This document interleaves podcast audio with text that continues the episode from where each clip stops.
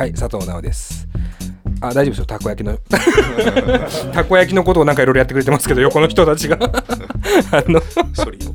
処理を。いるし。オープニングなのにすでに人がめっちゃいる感じが出てますけど。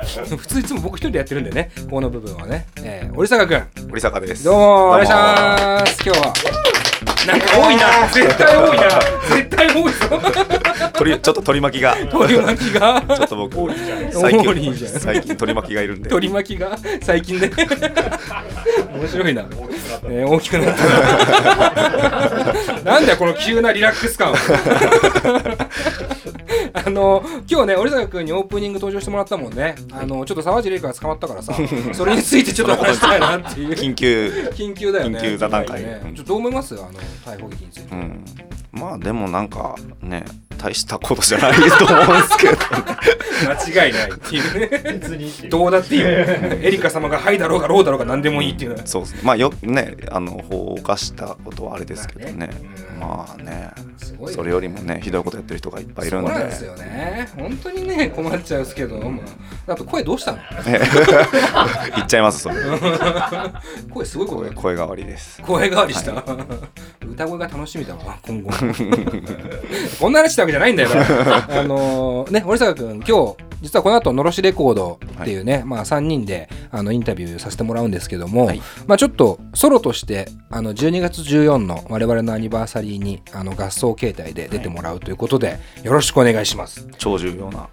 超重要ありがとうございます本当に。まあ今回ハバナイはねもともと決まっていたんですけどまあイースタンユースも出演決定して、まあちょっとなんかせっかくだからこの2組に対する印象とか聞きたいなとか思っててなんかあります？うん。ハバナイはうん。実は初めてうん。お会いして、あ会ったこともない、はないんです。あそうなんだ、ううんうんうん。なのであまり。まあまあね。まあその当日そうやり合いましょう。やり合いやり合いましょうぜ でも多分仲良くなれる。うん。だと思う。多分ね、恐れ多いですけど、うん、まあまあまそうあでもいいと思う。はい。イースタンユース？イースタンユーイスはもう大好きなバンドうん。でやっぱ大好きなんだよね、うん、一回だけあのトヨロックっていうはい。あの愛知のフェスでうん。一緒のステージになったことはあるんですけど、はい。うん何回かあ銭湯でうん。あの吉野さんを見たことがあります。中で？あ違う。ごめんなさい。グダグダですいません。銭湯じゃない。何？フジロックのホテルのお風呂。おおえ何？一緒に入ったの？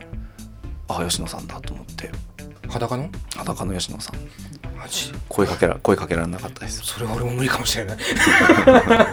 裸同士の付き合いじゃいきなりっていうね。大きいのってやめろよ。本当にやめろよ。俺じゃねえぞマジで。お前知らねえからなマジで。腕折られんぞお前。でもなんかね俺やっぱこの組み合わせって、この組み合わせが全てなんだけど、うん。やっぱり森坂君とはねそれこそ400回記念の時もね一緒にやらせてもらったりもしてて、っていうのも、まあ、しかもあの時はロフトのバーステージだけで、うん。お客さんも正直そんなにね満杯にはならなくてっていう現状ではあったんだけどそこから森坂君は飛躍的にね駆け上がっていった部分もあり今回の組み合わせになっても、うん。ある種ガチガチでやり合えるんじゃないかなって感じはするんだけども。ガチガチでややりますよ。やりますか、うん。ええいっちゃいましょうよ。そうしないとうん、あの生還できない ライブじゃないですか。間違いない。3, 組じゃないですか。そうだね。マジマジでバチバチやらないと生還できない。どんなイベントだよ。それがアニバーサリーっていうね。いやでも本当にそうだと思います。思いますうん、ありがとうございます。なんか僕らとしてもすごく嬉しいのはやっぱり森坂君に関しては特にだけど、まあ、ハバナイもやっぱそうなんだけどねいろんな時期を知っているうん。から、うん。うんやっぱ思い入れっていうのはものすごくやっぱあってでイースタンユースに関しては別の部門で思い入れが非常にあるっていう,、僕もそうです。うん、だから自分の青春とレディオ DTM のこう変遷とそして織坂優太ハバナイスでもしくはイースタンユースっていうねそこの時代がなんかこのタイミングでガチャってなるのが俺はすげえドラマが生まれてほしいっていうふうに思ってしまう組み合わせなので。メイクドラマ。メイクドラマ懐かしい懐かしいな。その世代だっけ？ギリギリその世代なのかなっていう。でもなんか400回の時からうん。ね、まだだいぶ経ってるんでそうだね。ちょっと成長を見せられたらと思います、いやめちゃめちゃ楽しみです、ちなみになんか深夜帯とかでも気になる人いる？他の時間帯。気になるどころか、うん。うん。どころか。すごいですねこの。盤石の再生なんですけど、入江さんとかも、うん。うん、それこそ400回の時そう400はね回の時も。そうだね。そう400回の時にうん。初めてちゃんと入江さんを見てすはいはいはい。ごい衝撃を受けたんですよね、だからすごい楽しみだしあとあのドスモノスはいはいはい。のソーシットさん。は、あのこの前のブラックオペラっていうはい、うん、あのブラックスモーカーの主催の、まあショーで。うん3公演一緒にやった。で話した。ちょっとうんちょっと仲良くなって、うんなんかそれもすごく楽しみ、うん。うんなんか多分深夜の人たちもひ夜見に来る人多いと思いますしなんかぶっちゃけ俺らも昼から深夜までね一本のイベントとしても捉えているので、うん。なんかそこの交流もね生まれてほしいななんていうふうに思っているので、まあよかったら当日ね遊びとしても、はい。あのライブ終わった後とかねよかったら時間の良さ限り遊んでいってほしいなと思っているんで、はい。はい、よろしくお願いします。よろしくお願いします、はい。あとね、オールナイトパーティーの時間が変更になりました、実は。これ大事なアナウンスなんですけども、えー今まで10時オープン、10時半スタートだったんですけども、えっ、と、変更になって10時半オープン、11時スタートになったので、えー夜のね、えーぜひとも皆さんね、間違いないように来てほしいなっていう感じはします。はい。というわけで、この後は、のろしレコードの皆さんやってまいりますので、よろしくお願いします。よろしくお願いします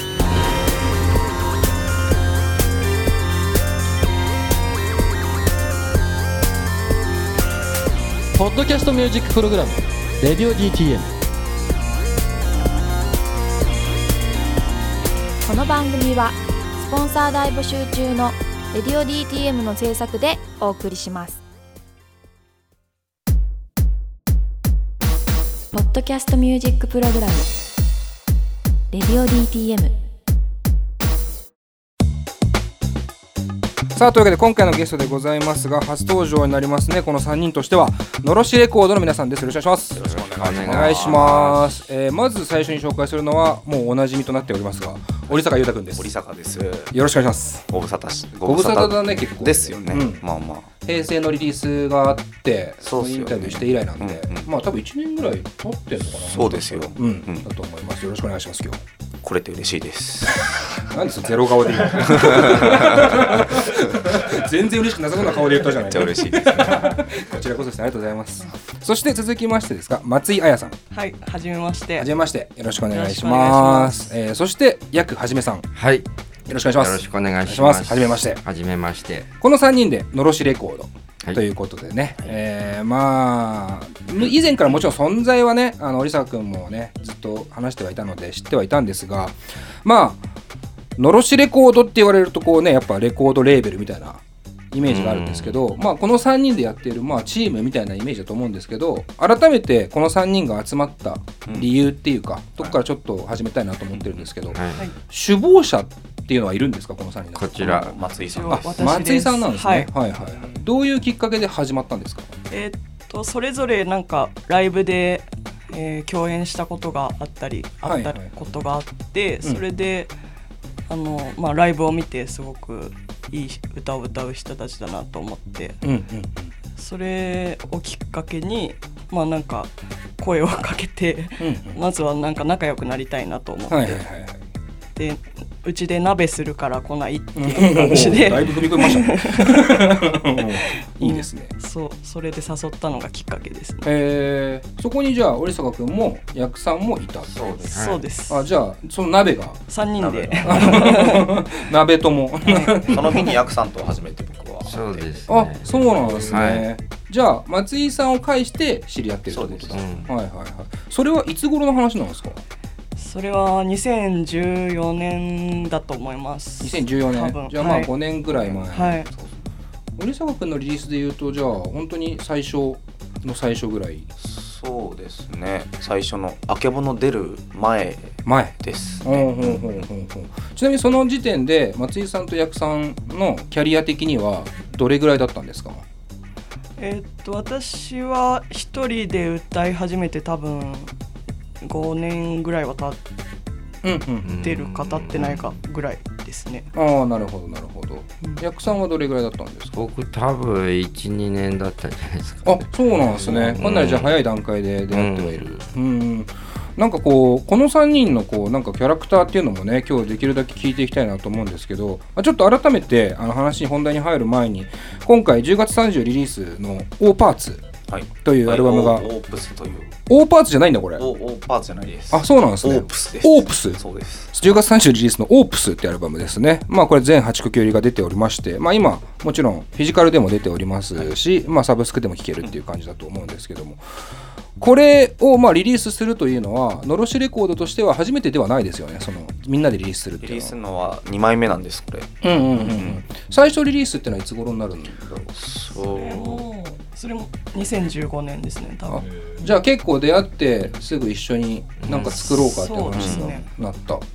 もともとなんだろう仲良くなりたい鍋だったものが そこにこう具体的に移行していったのはもうその日だったんですか？そうですね。なんか私がもともとでもうんなんとなく考えレーベルをやりたいっていうのは思ってて、うんうん。で鍋誘ったのもその話をしようと思って誘って。ああなるほど。はいはいはい。でも具体的には何も考えてなくてただ、あのーそれぞれが CD を1枚ずつぐらいでも出せたらうんいいのかなとか思ってたぐらいで、はいはいはい。じゃあ本当に純粋にレーベル的に動いていこうとしていた。うんうんでまず最初に1枚3人で作ろうっていううんうんうんうんうん。ことになりましたそれは結構あのスプリット的なイメージ。そうですね。本当にスプリットですね、2曲ずつソロを取ってうんうんうんうん。本当ハンディレコーダーを回してうん。それぞれ取ってきてはいはいはいはいはい。それを1枚に収めたって感じですね。おーほうほうミほうックスを織坂くんがやって。ああそうなんですね。そうですその時は。うんうんうんうん。ちなみにそのね最初鍋に誘われた折坂君とはい。役さんがいる中で、まあ言うと最初はね飯食ってぐらいだったと思うんですけど、うん。どういうなんか気持ちで行ったわけですか？あでもなんかなんか企んでるのかもしれないなっていうのはちょっと思ってました。じわっと感じてはいたっていうか、で鍋もなんか普通に鍋パーティーを、うん。なんでパーティーってことの こんな感じなんで 全然パーティー感ないんですけどねちょっと無縁感はありますこんな感じでうん。鍋食べてて、うんねほんと最後の方にうん。なんか、あのさつって話し出した感じですえー、ちょっとレーベルやろうと思ってるんだけどうん。みたいな、ちなみにヤクさんはどうでした？その時の印象っていうのは。もともと飯食いに行こうかなぐらいだったんですか？うーん。まあまあでもああやちゃんがなんかやりたい面白いこと考えてるって言ってて、うんうん。で鍋とりあえず来てみたいな。なちょっと合わせたい人いるからみたいな感じで集集められた感じですかね、で行って行ったらなんかすごいボロボロの家で確かにボロボロの家。にボロボロの家で、お風呂あったっけ？お風呂シャワーがあるあシャワうん。ートイレは？トイレもあるよ。あったあった。あの部屋だけ。入って唯一ある。でもあの本当靴を脱いで廊下を通っていくみたいな。ああーありあますね。そうだ。はいはいはいはいそうだそうだ。そういう部屋だったおーなるほど。木造の じゃあまあなんとなく紹介したい人がいるとか、まあ、役さんからしてみれば、まあ誰かに会うんだなぐらいの感覚、うんあった鍋ですね。あとは鍋。とにかく鍋鍋を食いてえなっていうね、食わしてくれる。そうあとそう。何鍋っていうカンペやめてんだよそんなに気になってない。一応聞くけど。何鍋だったんですか？なんだったっけ？なんか水炊きみたいなやつ。あでも最初なんかあれだよなんか山芋のやつ作んなかったっけ？や長芋だか高級じゃなかったよ。甘いものを作ったら高級って感覚面白いですねまあでも楽しくじゃあ最初はまあご飯食べようかなぐらいはの気持ちではあったけどもちょっとに企んでるなっていうこう何かうん。じわっと膨らむのぐらいはあったっていうそうですよね。うん。ちなみにその時にまあ言ったらどこの馬の骨かもわからん人から誘われたらいかないじゃないですか。うんうんで松井さんに対しての、まあ、ある種印象としてあ飯食いたいなっていう印象はあったわけですよねある種役さんにも伊沢君にも。うーん鍋ですかね。あくまで鍋ね。役さんはいいやじゃねえ。鍋ですよ僕はでも結構ありました、ああちなみにどういう印象だったんですか松井さんの？まあそれこそ音楽にしても人間性にしてもですけど。なんか最初ん。あったのが地味編っていう、はいはい。と、あそこは東東中野のうんうんうんお店なんですけど、そこで、あのー、2人でツーマンみたいなのをやらせてもらって、はいはいはい。でその時にあの初めて会ったんですけど、ううんんとなんかもうこんな感じじゃないですか、うんまあ こんな感じ。っていうかまあすごいあのファーストインプレッションはなんかうん。すごいふてぶてしいっていうか、なんかこうスパーってタバコを ふかしながら、はいはいはい。なんか「あやってんすか?」みたいな感じで「ああ同い年なんすか?」みたいな感じで。あいいね。そうだったんですよ。はいはいはい。ですごい歌に衝撃を受けて結構うんうんうん。うんなんか声の出し方とか、はいはいはい。でなんかあこの人はすごいと思ってうん「あそうなんです僕やってるんです」みたいな。結構こうへやってて。なんかそんなに相手してもらえてない感じだったんですよ。あーなるほど。なんか、はいはい。えーみたいな感じで。ちょっと流されてそしたら意外とその後になんか連絡が来て、なるほどね。鍋につながっていくわけだ。ちなみにヤクさんはどうですか？その松井さんの印象としては。な全く同じ。同じな感じ。うん。うん。もうタバコスパーって。言って。て タバコスパーがやっぱ印象に深いんだな。うん。なんかねほんとおっさんみたいにタバコ吸ってて。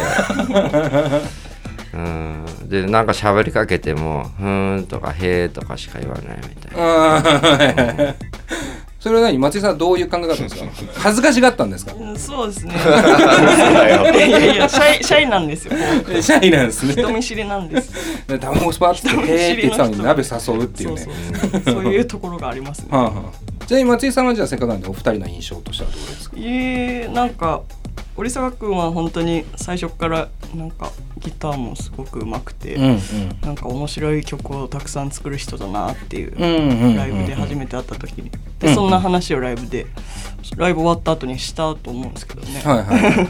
あれ？普通にあの好印象を伝えたと思ってたんですけど。う ん記憶の相違ってあるから。ねなんかでもそのそのを伝えるのもなんかこう同世代で「いやいいですね」みたいな感じじゃなくて「ああはいはい。うんなんか面白いじゃん」みたいな。そんな偉そうな感じじゃ感なんかおっおっさんに言われてるみたいな。いいな。あいいね。ちょっとやさぐれてる感じでもなんとなくわ。かるターが絶対かかったよ。ちなみにじゃあ役さんはどうですか？役さんの印象というは最初は演奏を聞く前になんか私が安住さんっていううんブルースシンガーの人とライブの時に来てくれたので多分初めて挨拶して、で安住さんが紹介してくれて、うん。なんか彼も歌歌ってるんやでみたいな感じで、うんめっちゃイケメンだと思って思いましたよ。小田切城みたいだおお言われてます イケメンですよ。うん。そうなんですよ。そこは飲み込む飲み込むタイプの人。だいやもうねあの昔からね喋んなきゃいいのにってよく言われる。本当に言われる。いまだに言われ続けていまだに言われ続けてる。まあ今日はたくさん喋ってもらいますけどもね。はい。よろしくお願いします。ちなみにじゃあせっかくで折坂君と役さんのこの印象っていうのを聞きたいですねなんか、うん。えっと、松井さんの,、うん。そのフェイスブックかなんかで、はいはい。ヤクさんのあの演奏、うん。リハの動画みたいなのが流れてきて、うんうんうん。それもすごいなんかそんなにこう弾き語りでこの人はっていう人当時もそんなにやいなかったんですけど、うんうん。なんかこのこれはやられたと思って、うんうん。なんか結構それぐらいあの衝撃的で、それうん。なんであの人に会えるんだったら行きたいなっておその鍋の時はあったし、うん。なるほどなるほど。役さんはどうですか逆に折坂君の印象。僕はねやっぱギターすごい面白いギター弾くなって思ってたあのーとうんうん。髪型が面白いなって思ってたど。どんな髪型だったんですか？当時？結構ねパッツンだあ前髪ー長かったよね。へえそうですねパッツン時代が。会ってみたらなんかねいい子だったんですけどね、うんうんうんい今はちょっとなんかそれを それがちょっとどうだったかな。その面影を一切こう 感じなくなっ感ちゃうじなくなってきました。入り口間違えたかなみたいな。でも僕もその演奏のあの映像しか見てなかったんうでん。喋、り始めた時に、ん。え？っと喋んなきゃいいのになんかなんだよ。安心しましたね。なんで一緒にやってるの？そこになるんだよねだからね。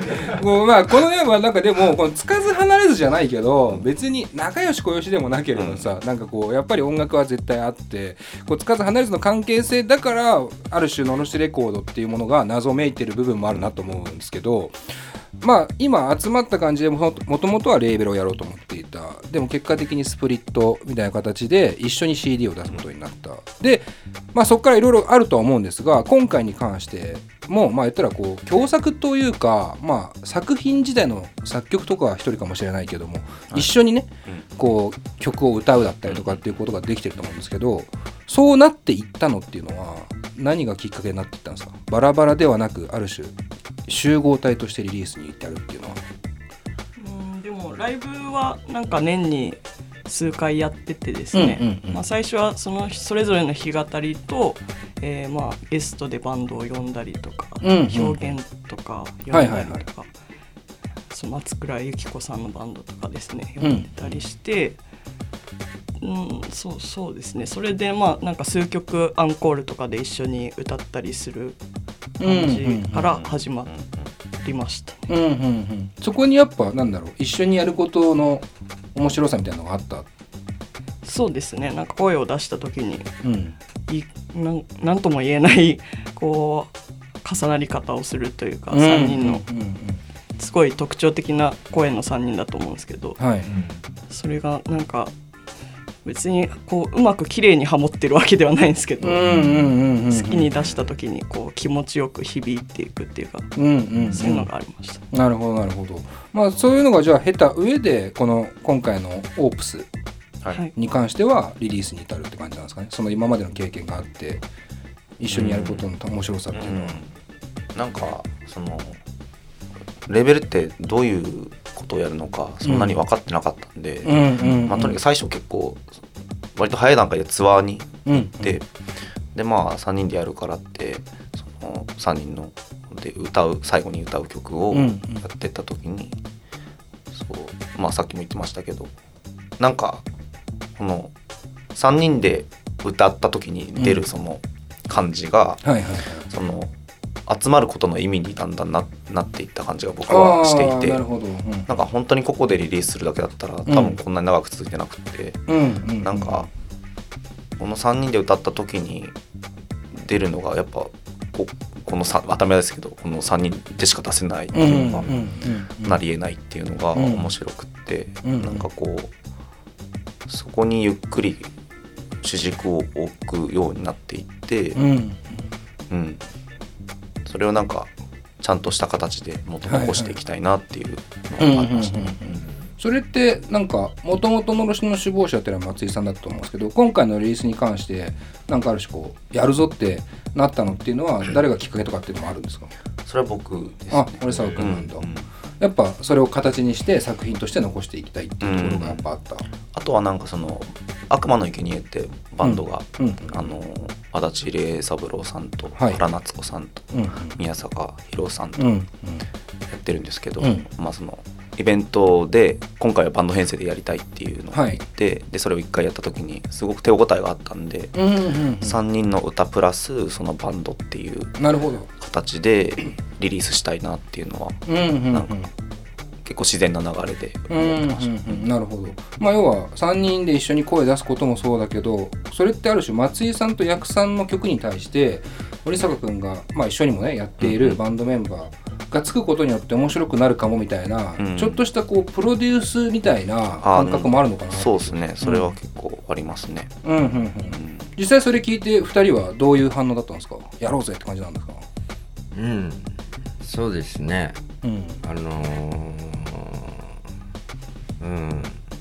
だからややっぱりやりたかったんですよね。なんかツアーとかもまたみんなで出たいなって話もしてて。はいでままあそれやるんだったらアルバムだなって思ったし、うんうん。でさらにまあそのバンド「悪魔の生贄が入ることによってまたなんか3人のこのうんうん。なんかバラバラなんだけどバラバラのままこうなんか一体感がこうすごく生まれた感じがしてうんうんうんうん。それをこう今今のうちに入れられるのはとってもいいことだなうんうんうんうんまあなんかこうライブとかねそういうステージ上の表現っていうねちょっとある種切な的な部分だったりとかっていうのがある中でやっぱそこに手応えを感じたことっていうのがやっぱみんなあったのかなっていう感じがするんですけど松井さんはどうですか？